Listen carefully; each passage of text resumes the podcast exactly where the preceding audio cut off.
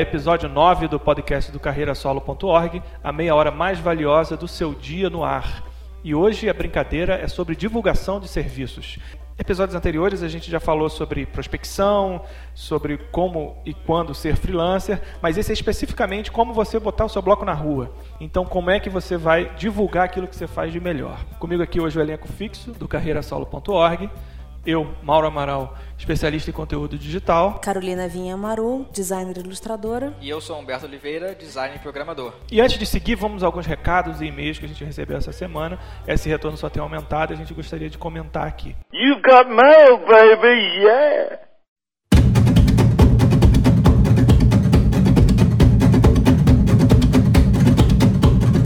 Bom, queria dar um recadinho, lembrar que o carreirasolo.org está entre os cinco finalistas do Peixe Grande no júri técnico como o melhor blog do Brasil. A gente já tinha sido escolhido como no, no júri popular, né? O pessoal está votando e tal, mas o júri técnico é bem legal. Não vou pedir voto, porque só se você for do júri técnico, evidentemente, mas é muito bacana, eu queria deixar registrado aqui. E todos os outros competidores são amigos, muito próximos, e torço para que todo mundo aí seria legal se tivesse um pódio de cinco lugares para todo mundo ganhar alguma coisa. Outra coisa que eu gostaria de mencionar é que você pode, durante a semana, com o joguinho da velha ou sustenido, fala frila, como a Carol gosta de dizer, e mandar o seu recado, dúvida, sugestão. A gente selecionou quatro aqui essa semana que foram bem legais, que eu vou ler aqui para vocês. Bom, o primeiro é do Gui Moreira, que hoje tive o prazer de cadastrar o perfil dele lá na Galera Solo, e ele diz o seguinte: os dois últimos podcasts estavam demais. Fala Frila tem me ajudado muito em tomar algumas decisões. Porra, que responsabilidade. Eu fico com medo quando eu recebo essas coisas. Mas se a gente está ajudando, que bom, né? Felipe Fernandes manda: Fala Frila 8, mudando meu método de trabalho. Em que curso eu encontraria isso, hein? Valeu por mais essa. Pô, Felipe, a gente que agradece, cara. Pô, legal, hein? Vamos de repente. A ideia do curso não é má, É. né? Mas vamos lá. É isso aí, tem o Twitter também do Ebelote, que segundo a dica do Mauro Amaral, ele agora dá uma pausa no, no, no job que ele tá fazendo para assistir Heroes. Bom, parar é muito bom, eu só não tô gostando muito da temporada nova do Heroes, prefiro assistir Fringe que tá bem melhor. O Fringe tá bem melhor e Heroes tá muito fraco. A minha teoria é que ele não está fraco, ele mudou de público. Ele agora é focado no adolescente. Meu filho de 15 anos, assim, já baixou, pai? Já baixou? Cadê? Tá com o episódio novo aí? Que virou uma parada meio mangá, né? Então tá falando a língua deles. A gente que esperava algo como Lost ali, como foi, ou quadrinho anos 80, tá realmente bem decepcionado. É, É, mas foi isso então. Kleber7777, que é o acrônimo dele no Twitter. Depois de uma tarde nada produtiva, pego pra ouvir o Fala Frila 8. Foi basicamente um puxão de ouvidos, na verdade de orelha, né? Mas vamos deixar isso, eu corto. É, Puxar o seu ouvido, essa é uma tortura chinesa. de tímpano, né? Enfiar a mão lá dentro da, da bigorna e puxar. Valeu, Mauro. Pô, legal, cara. Que bom que de repente a gente ajudou você a organizar o seu tempo e, e a trabalhar melhor. E agora vamos ouvir um e-mail de voz que veio do Eber. Que, sem saber, nós citamos aqui o produto dele, o To-Dos, que a Carolina usa para organizar a agenda dela. E foi bacana que ele, no outro dia, comentou e tal. Pô, que legal, apareceu o meu To-Dos lá e tal. Vamos ouvir.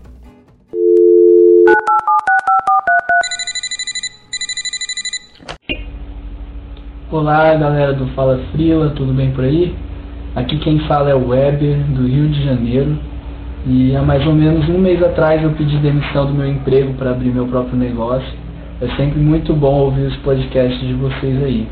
No podcast passado eu fiquei bem feliz e agradecido porque vocês citaram o Tudus, que foi um serviço que eu criei há um tempo atrás junto com uma amiga minha, a Natália. E foi bem legal ver que tem outras pessoas além de nós usando ele para trabalhar. Então, é, obrigado mais uma vez, um abraço para vocês aí. Tchau, tchau. Eber, cara, muito legal ter você como ouvinte, o pessoal todo aí do Design Up, do Tudus. Gosto muito do trabalho de vocês, mencionei, não foi à toa não.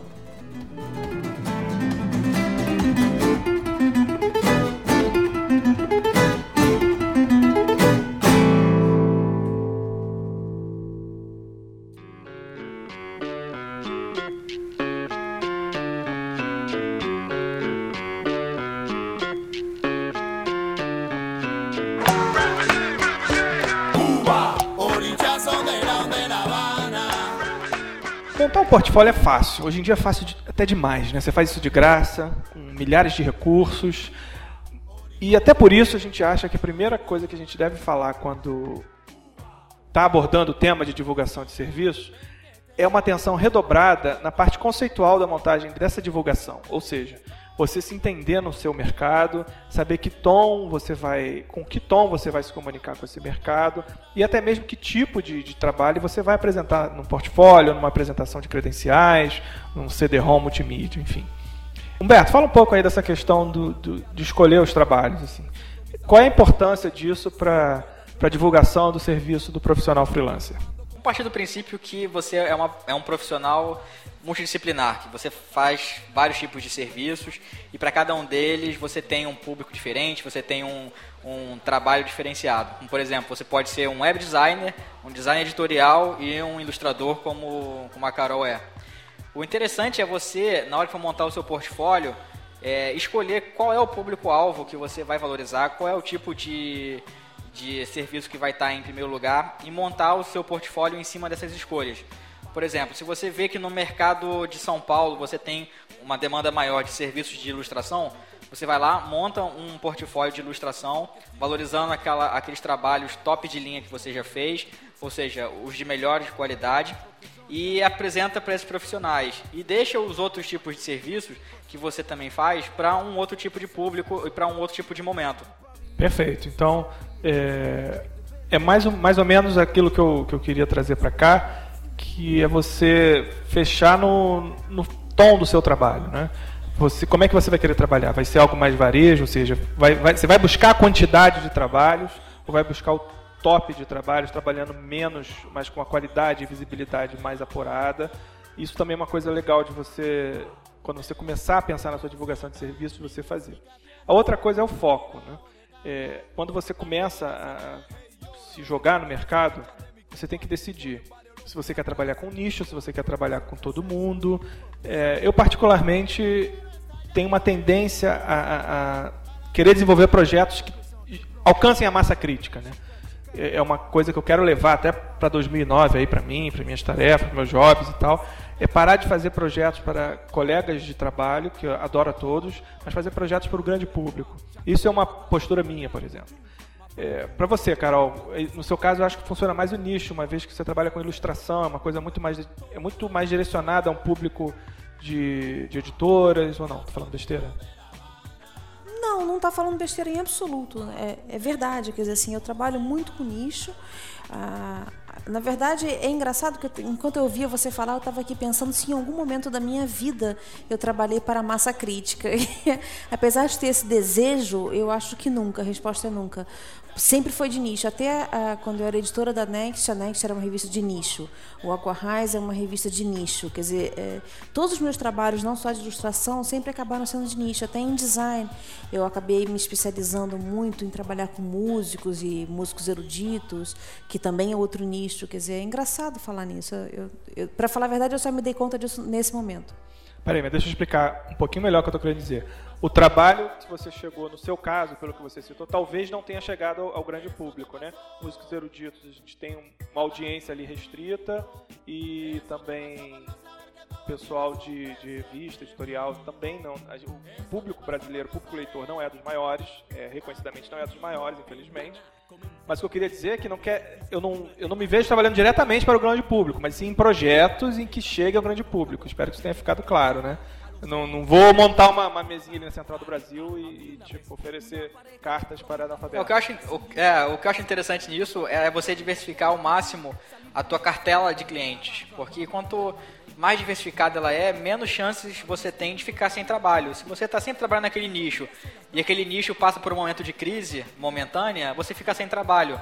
Então, quando você diversifica, você acaba se protegendo e se, e se resguardando financeiramente. É, eu vejo uma colisão aí entre você fechar uma oferta de serviço e aumentar o leque de tipos de clientes que você tem. Porque, com certeza, a, a oferta de serviço que você fechou pode não encaixar para um ou para outro cidadão.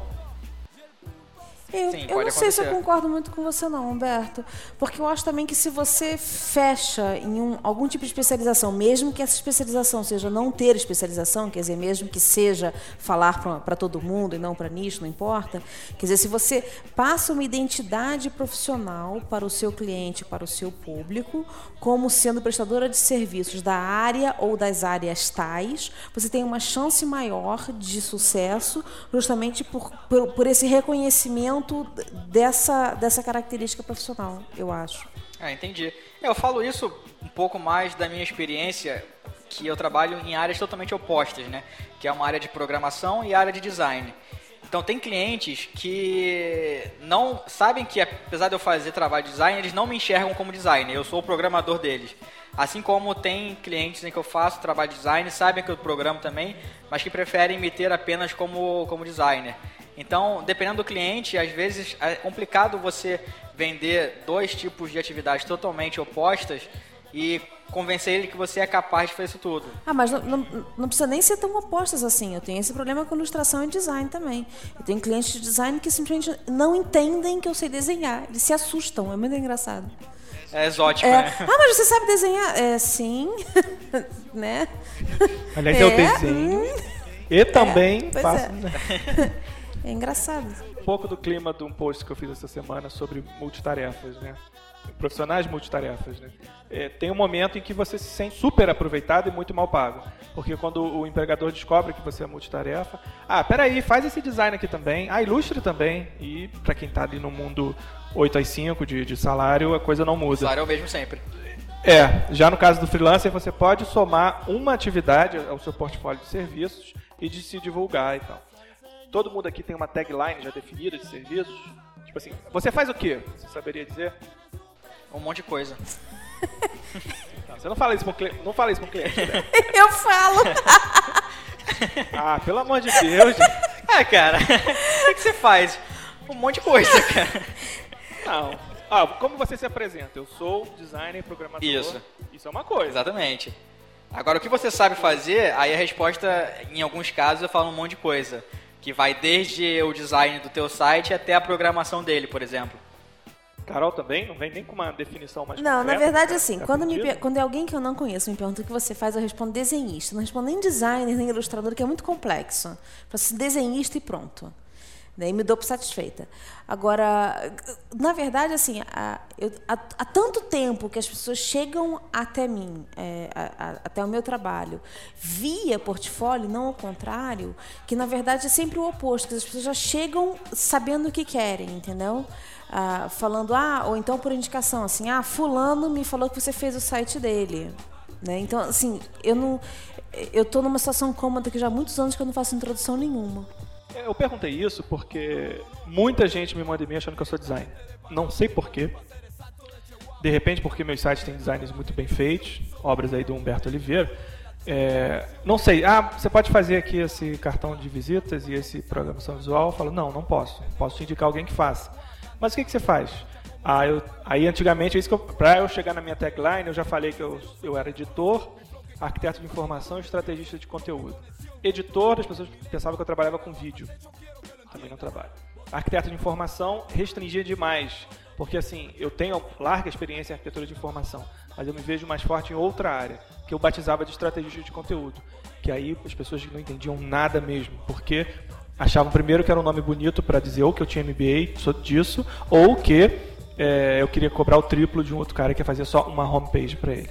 Foi quando eu cheguei no Soluções em Conteúdo Digital, que abrange o que eu gosto de fazer, que é criar experiências que envolvam é, produção e consumo de conteúdo, que pode ser um texto, que pode ser um vídeo, que pode ser um game, que pode ser uma experiência no Twitter, enfim, mas que envolva o conteúdo, desde a produção até a, digamos, é, visualização dele no fluxo aí da- da- ao redor da marca do cliente. Então, para eu chegar nesse tagline, foram brincando uns três anos aí, batendo cabeça. Então vocês meio que ainda estão no momento que dizem que é, fazem tudo, de, fazem não, de tudo. Eu não é tenho isso? esse tagline. Assim, na verdade, assim, é- a, a minha, eu gosto de tudo que é envolvido no processo de mídia impressa. Né? Você perguntou de ilustração ser nicho. Na verdade, no meu caso é, mas nem todo ilustrador é de nicho. O ilustrador que vai para agência de publicidade não é de nicho. Né? Quer dizer, assim, é, é que o que eu gosto, tudo que eu fiz até hoje, até produção gráfica de lá, cheirar álcool isopropílico na gráfica, no chão de gráfica, sempre foi relacionado com o mercado editorial. Né? Ilustração eu ilustro para o mercado editorial, né? edito para o mercado editorial, quer dizer, assim, sempre muito voltada para isso. Então, eh, eu ainda estou em busca dessa tagline, eu acho que eu não cheguei nela ainda não. Mas você, vocês veem que é mais útil você cristalizar assim a sua oferta de serviços e a sua divulgação de serviços numa linha, numa que seja um texto e tal, mas que seja mais conciso e de fácil entendimento para os seus Acho clientes? sim, eu só não cheguei lá ainda, mas eu acho que é uma meta com certeza. E você, Humberto? Também concordo, exatamente. O difícil é só você chegar em uma única frase que concentre tudo que você faz, né? Como você falou, isso levou três anos, né? Fazendo, chegando. É, mas agora eu já tô craque, se quiserem eu faço. Tô essa nessa. camarada. beleza, então. E a gente resolve isso. Tem um desconto é, por, ser, por ser integrante do Fala Frila, né?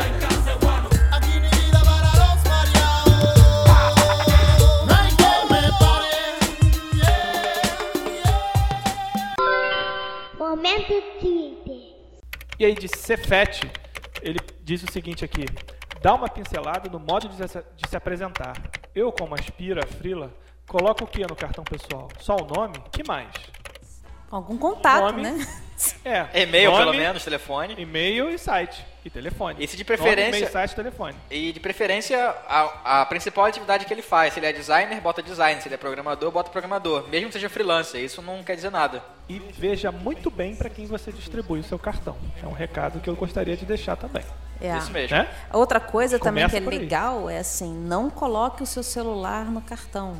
Você escreve à mão o seu celular, dependendo da pessoa para quem você está entregando. E eu sou muito arroz de festa, meu celular tá no cartão. É mesmo? O meu não tá não. Eu também. O meu não tá Só não. que eu distribuo para pouquíssimas pessoas.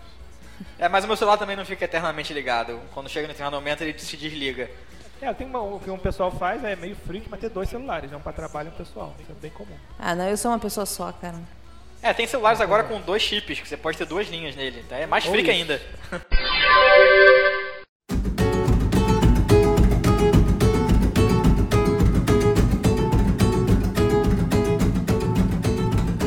bem, muito legal. Você entendeu que precisa ter um tom no oferecimento dos seus serviços, até mesmo fechar um, um slogan, um tagline para poder se divulgar melhor.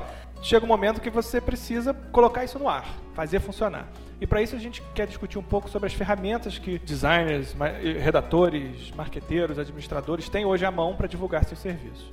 Vamos começar pelo portfólio online, né? Mais clássico de todos e eu acho que está mais próximo, mais simples de ser efetivamente construído.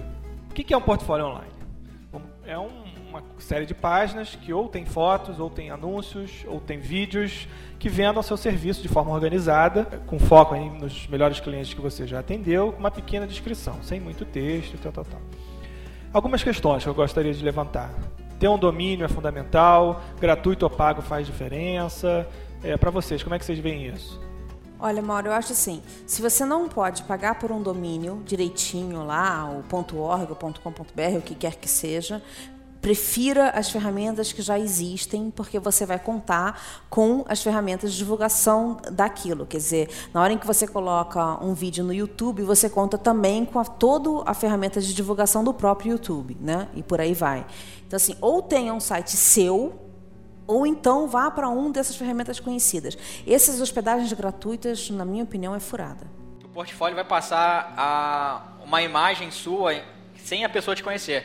Então, se você tem o seu domínio, se você é capaz de fazer um layout bacana, se você é um designer, lógico, e produzir um layout que reflita os teus conceitos ou a tua forma de trabalho, tudo isso vai somar para a imagem que a pessoa que vai estar vendo vai fazer de você.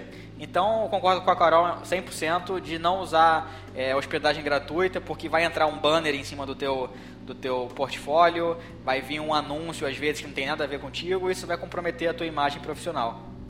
Alguns exemplos aí para a galera que chegou agora, conectou, comprou um computador on- ontem, conectou na linha telefônica, entrou na internet. Ó, a internet. E aí, quero fazer um portfólio. Olha, o que eu recomendo hoje é a pessoa é, criar um login rapidamente lá no Carbon Made, que vai estar o link lá no, no post do Fala Frila, que é uma ferramenta ótima para você colocar o teu portfólio online. Ele permite que você faça o, o upload de imagens do, do, dos seus trabalhos, organize ele em, em categorias e te dá uma URL própria sua que você pode divulgar para os seus clientes, colocar na tua assinatura de e-mail e fica muito fácil você divulgar os seus trabalhos assim.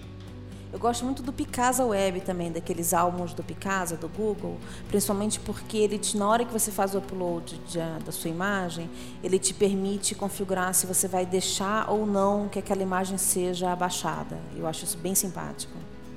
Isso é bacana. E ambas essas ferramentas são ótimas para quem não tem nenhuma noção de conhecimento de programação nem de design, porque ela permite que você crie o seu portfólio, aperte um botão e pronto, ele está no ar, pronto para ser divulgado. Bom, e quem quiser fazer algo mais voltado para vídeo, tem os canais do YouTube, né? A pessoa pode usar. Isso, né? e tem o Vimeo, e tem o, o videolog.tv. Então... É, é, verdade, vamos valorizar a indústria Exatamente. Para ser sincero, as opções para quem trabalha com vídeo, em termos de divulgação, são muito maiores para quem quer divulgar trabalhos estáticos, imagens, porque você acaba ou, ou tendo que recorrer para um design personalizado ou usar essas duas ferramentas que a gente acabou de citar, que em comparação com as ofertas de vídeo são bem pequenas. E aí você montou todo esse aparato aí do seu portfólio online. É, vou linkar aí novamente o, o, post da Carol, que é bem explicativo nessa questão.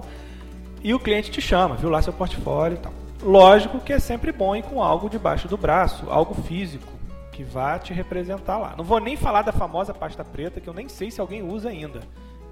Eu, eu, sou da época que só existia um lugar no Rio de Janeiro que vendia maleiros avião. Você lembra disso, Carol? Era ali na 7 de setembro, você, comp você comprava o portfólio ali. Lembro. Era feita à mão. Eram lindas, eram lindas. O que eu quero dizer é que é importante você ter também uma apresentação mais clássica, mais é, corporativa, dependendo do cliente que você for. Um PowerPoint, um CD-ROM, tal, tal, tal. O que, que vocês acham? É legal isso ou uma, essa, essas coisas já morreram? Cara, eu acho que PowerPoint, pelo amor de Deus, não. e para ser sincero, cara, eu ainda uso um portfólio impresso. Quando eu vou no cliente, eu levo umas pranchas que eu tenho. Pranchas, para quem não sabe, em termos de design, é uma placa rígida de um material mais consistente, geralmente preta, onde você cola em cima os seus layouts. Eu não uso essa prancha gigantesca aí que você falou, que você tinha que carregar embaixo do braço, tamanho 3 mas eu faço pequenas pranchas A4 com papel bacana, com uma impressão de excelente qualidade, porque, por incrível que pareça, quando você mostra para o cliente uma coisa impressa, você causa um impacto muito maior do que você mostrar um mero PowerPoint ou alguma coisa digital no laptop ou no computador dele. É, eu coberta e não abro, cara. Acho que é isso mesmo. Eu, eu não uso mais prancha. Eu peguei, juntei os meus trabalhos todos e fui investir uma graninha naquele fotolivro. E aí eu uhum. levo para o cliente um livrinho e tal, que o cara folheia e tal. É bem simpático, assim. Para mim funciona bem. É, acho que é meio caso a caso isso, né? Quer dizer, cada um tem um formato preferencial.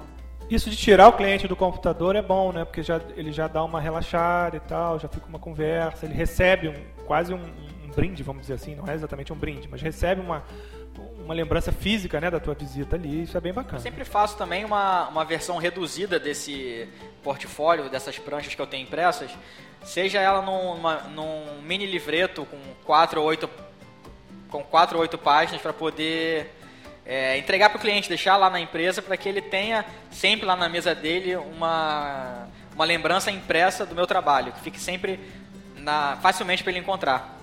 Sabe uma coisa que eu vi uma vez que um colega meu fez? Essa ideia não é minha, não.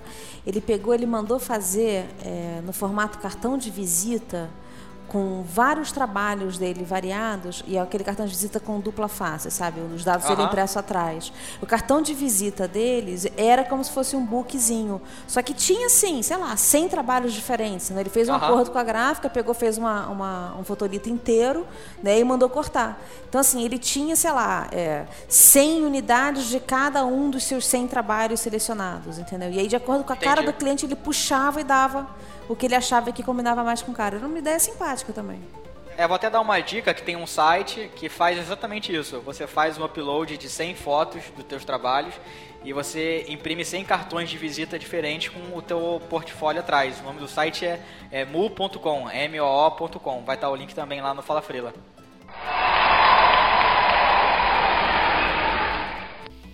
E quando você monta um site ou um blog, é, pensando até mesmo no pessoal mais de conteúdo, né? jornalistas e escritores, redatores, revisores, alguma coisa contraindicada a falar, outra não falar. A Carol outro dia me mostrou uma apresentação dela, pessoal, que eu achei que ficou redonda.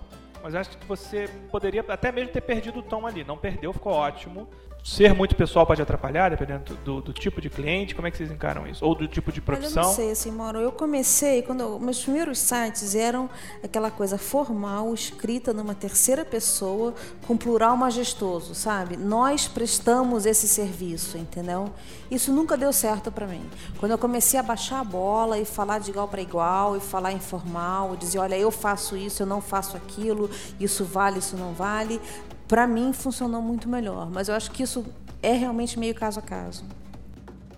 É muito de acordo com o tipo de cliente que você acabou trabalhando, né, Carol? Você diz que trabalha muito diretamente com, com a pessoa, né? Músicos eruditos, é, o editor de uma editora que acaba tendo carregando a personalidade daquela editora mesmo. É, eu acho que é um pouco do seu nicho. No meu caso, por exemplo, que trabalho muito com produtoras e agências, funciona um pouco mais ter essa cara de empresa sim. Sabe, por mais que depois da reunião, depois eu já tenho alguns clientes meus de produtores que eu já conheço há 8, 9 anos, já é, pô, já sabe o nome do filho, sabe? E aí, como é que tá o fulano? Cresceu, passou de anos? Já, já é um outro clima.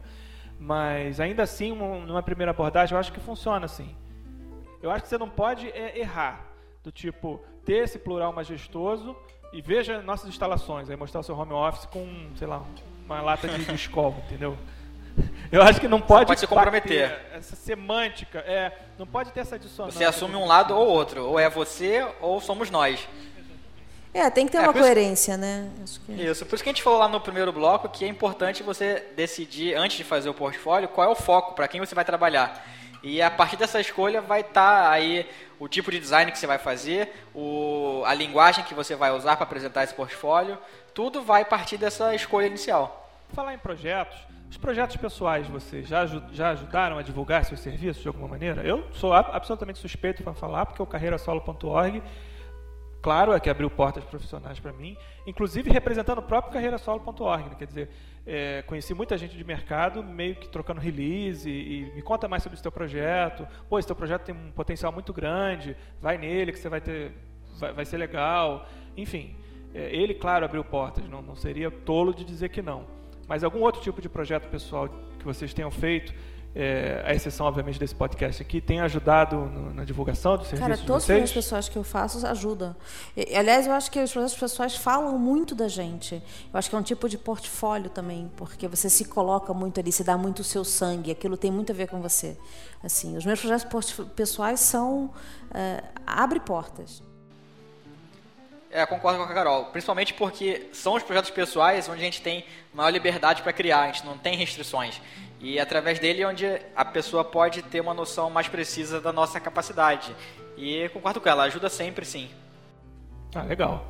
A Carol mencionou uma linha de, de, de discussão para a gente aqui, de um grupo de profissionais se reunir e contratar uma boa assessoria de imprensa. Isso acontece? Já, já fez isso, Carol? Funcionou? Não, nunca fiz. Queria fazer. é, um, é um desejo. Ah, tá. Um pool podem ser três profissionais, um ilustrador, um redator, Pode, é, por que não? É, então vambora, nós três, cara. A gente faz uma vaquinha aqui e vambora. Eu, eu acho assim, é. acho que é, eu, eu sozinha não consigo contratar nem por grana e nem por fluxo mesmo de volume de notícias. Eu não gero tanta notícia assim para ter um assessor de imprensa só meu. Mas é, não, não, seria, não seria um bom cliente, né, para ele. ele, assim, sabe? Ele ia ficar muito entediado comigo. Mas eu acho que Carol leva filho na é. Pois é, cara. quer dizer, né, fica aquela coisa assim, ah, então tá, ah, publiquei uma ilustração, ok, e amanhã você fez o quê? Não, eu publiquei uma ilustração ontem, como assim amanhã, né? Peraí, não é assim. Então, agora eu acho que de repente se a gente faz um grupo, se a gente se junta, né? Pode, cooperativa? É, pode ter uma massa crítica com uma assessoria de imprensa legal, cara. Mas é só uma ideia.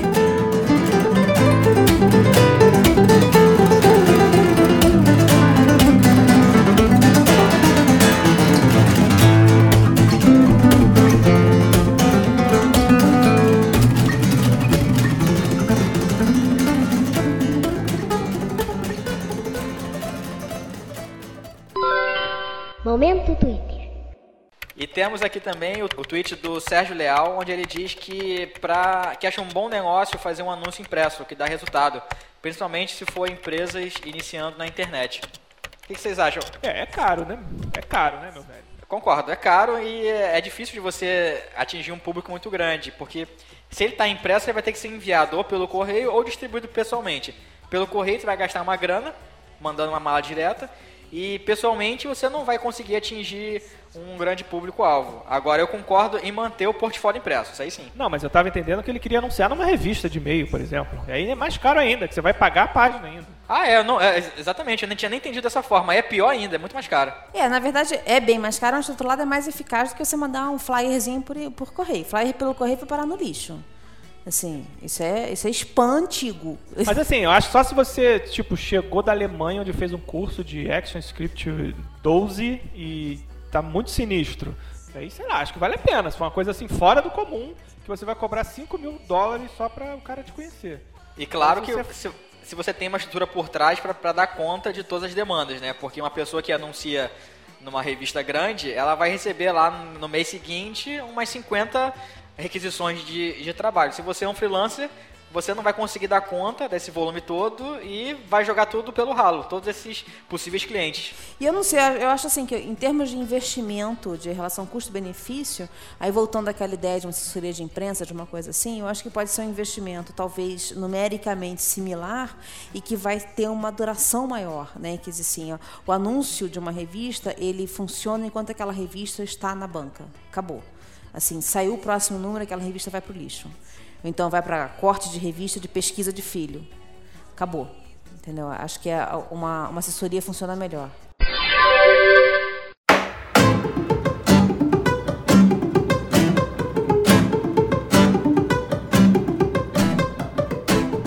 Bom, nesse último bloco eu queria falar que tudo que a gente mencionou anteriormente não é exatamente uma cláusula pétrea da Constituição, não é o 11 mandamento que você talhou na, na pedra e que é, é imexível, irrevogável e coisas do gênero. Você pode e deve sim, a cada seis meses, um ano, repensar sua postura crítica no mercado, o seu fazer, é, aquilo que você está oferecendo, por quanto você está oferecendo. Vamos pensar sempre que montar o seu portfólio e divulgar o teu, o teu serviço é um ciclo que faz parte na tua carreira. Né? Sempre que você puder repensar, repensar a maneira com a qual você está se manifestando para o mercado. Isso é uma das coisas mais importantes. Não achar que você vai fazer a mesma coisa que você está fazendo daqui a um ano que seja. Eu acho que temos aqui os três que estão aqui nesse podcast, você pode dar exemplos disso, mas há cinco anos atrás eu era apenas redator online, há dez anos atrás eu era estagiário de redação publicitária. Eu acho que seria legal cada um aqui, Humberto e Carol, falar um pouco assim como mudou nesses anos aí de carreira para mostrar que a gente tá, tem, tem que estar sempre se reinventando. Nossa, comecei muito menina, comecei com 11 anos numa editora, assim, aquela coisa de saía da escola e ia para a editora, onde eu trabalhava fazendo limpeza de fatolito com gilete. Cara, eu sou muito velha. Mas era maneiro, cara, era muito legal, foi uma grande escola assim para mim, era um estágio remunerado, eles me pagavam, olha que luxo. E era super legal. Muito tempo se passou, eu fiquei na editora, sempre no mercado editorial e tal. E acabei caindo em informática quando aquele deslumbre da computação gráfica e tal. Fui para multimídia aí fui trabalhar na IBM com multimídia. Aí quando a internet ficou gráfica sair de multimídia para internet foi um espirro né? Assim meio que é uma coisa meio natural e aí, assim, mas a minha grande paixão é o mercado editorial, eu nunca consegui largar. Aí voltei para editora, e abri editora, e fui editora de revista, e não sei o quê. Enfim, quer dizer, é uma confusão. Minha vida sempre dá muita volta. Há um ano atrás, inclusive, eu tive uma reviravolta grande de vida também, por causa do falecimento do meu sócio, e a gente fechou a empresa. E aí eu decidi, tomei algumas decisões também de pausa na minha vida, de reestruturação, e por causa disso eu abri o Lagartixa, inclusive, que é uma, um novo formato de portfólio. A gente está sempre se reinventando, eu acho.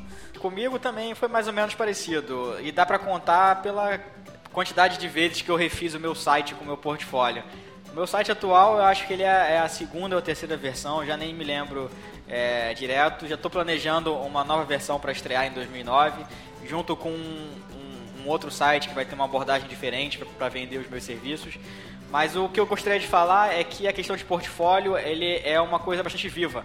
Você tem, tem que estar sempre atualizando ele, mudando, porque o seu melhor trabalho hoje, que está lá como primeiro da, da lista sendo exibido, ele daqui a seis meses pode estar como último, porque você vai melhorar bastante em seis meses e os teus trabalhos vão ser muito melhores, que então vai ter muito mais coisa ocupando o topo do teu portfólio. Então, ele é uma coisa que tem que estar sendo sempre reavaliada, sempre modificada e sempre sendo mexida. Eu acho assim que as pessoas também não podem ter pena de apagar. Sabe assim, isso não, não tá mais legal, isso não é mais o que você está fazendo, não é mais seu foco hoje, deleta. Exatamente. Não precisa ter pena de não incluir no portfólio. Não precisa incluir tudo que você fez na vida. Incluir só os melhores. Claro.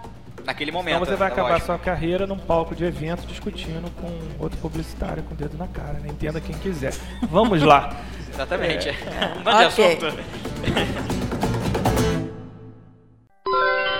Momento Twitter. Fernando Passe diz: Como fazer o cliente aceitar numa boa fazer um contrato? Isso vale até para os menores trabalhos? Olha, a gente falou isso, no- eu não me lembro o episódio agora, mas que o contrato é uma segurança muito grande para o cliente também. Vai ter a, a obrigação de- das duas partes. Então, um dos argumentos mais fortes é dizer que o contrato está cobrando muito mais ao freelancer do que ao cliente. E esse lance de valer até pelos, para os menores trabalhos, eu recomendo sempre fazer um contrato. A não ser depois, quando você já tem um certo relacionamento com o cliente, em que você pode dispensar essa formalidade para um trabalho pequeno, que não envolve muito risco se, se der alguma coisa errada. Aí você pode pensar em, em liberar o contrato desse cara que já trabalha contigo há muito tempo. Eu, eu concordo com o Berto. Eu acho assim, liberar contrato só depois de muita confiança. E mesmo assim, não sei não. Mahalo nini a ke ali i wahine Olini Esse foi o Fala Frila 9, onde a gente conversou sobre divulgação de serviço, um papo muito legal, leve e bem-humorado, com participação dos ouvintes, que só fazem crescer. Um abraço não só ao pessoal do Rio, São Paulo e Minas Gerais, mas toda a galera de Salvador, Sergipe, Belém, Rondônia. Temos ouvintes Porto aí, Alegre. Porto Alegre, os ouvintes estão mandando e-mails e, e- e twitters aí de todos os cantos do Brasil, que é muito legal. Queria muito ouvir alguém de Lisboa, se ouve a gente. Lá, no- lá nas estatísticas aponta que sim. De repente é brasileiro também. né? Eu sou Mauro Amaral, especialista em conteúdo digital aqui do Rio de Janeiro. Você pode acompanhar meu portfólio no contemconteúdo.org barra cases, meus posts no carreirasolo.org e meus twitters no twitter.com barra Mauro Amaral. E eu sou a Carol Vinha Maru, é, contrariando tudo que a gente falou aqui no Fala Frila número 9, faço um montão de coisa. Você pode me encontrar no Vignamaru com BR ou então no lagartixa.org. E eu sou Humberto Oliveira, sou designer e programador aqui no Rio de Janeiro. E você pode acompanhar o meu portfólio lá no holiveira.com e os meus tweets no twitter.com.br holiveira. O kalaka wa hei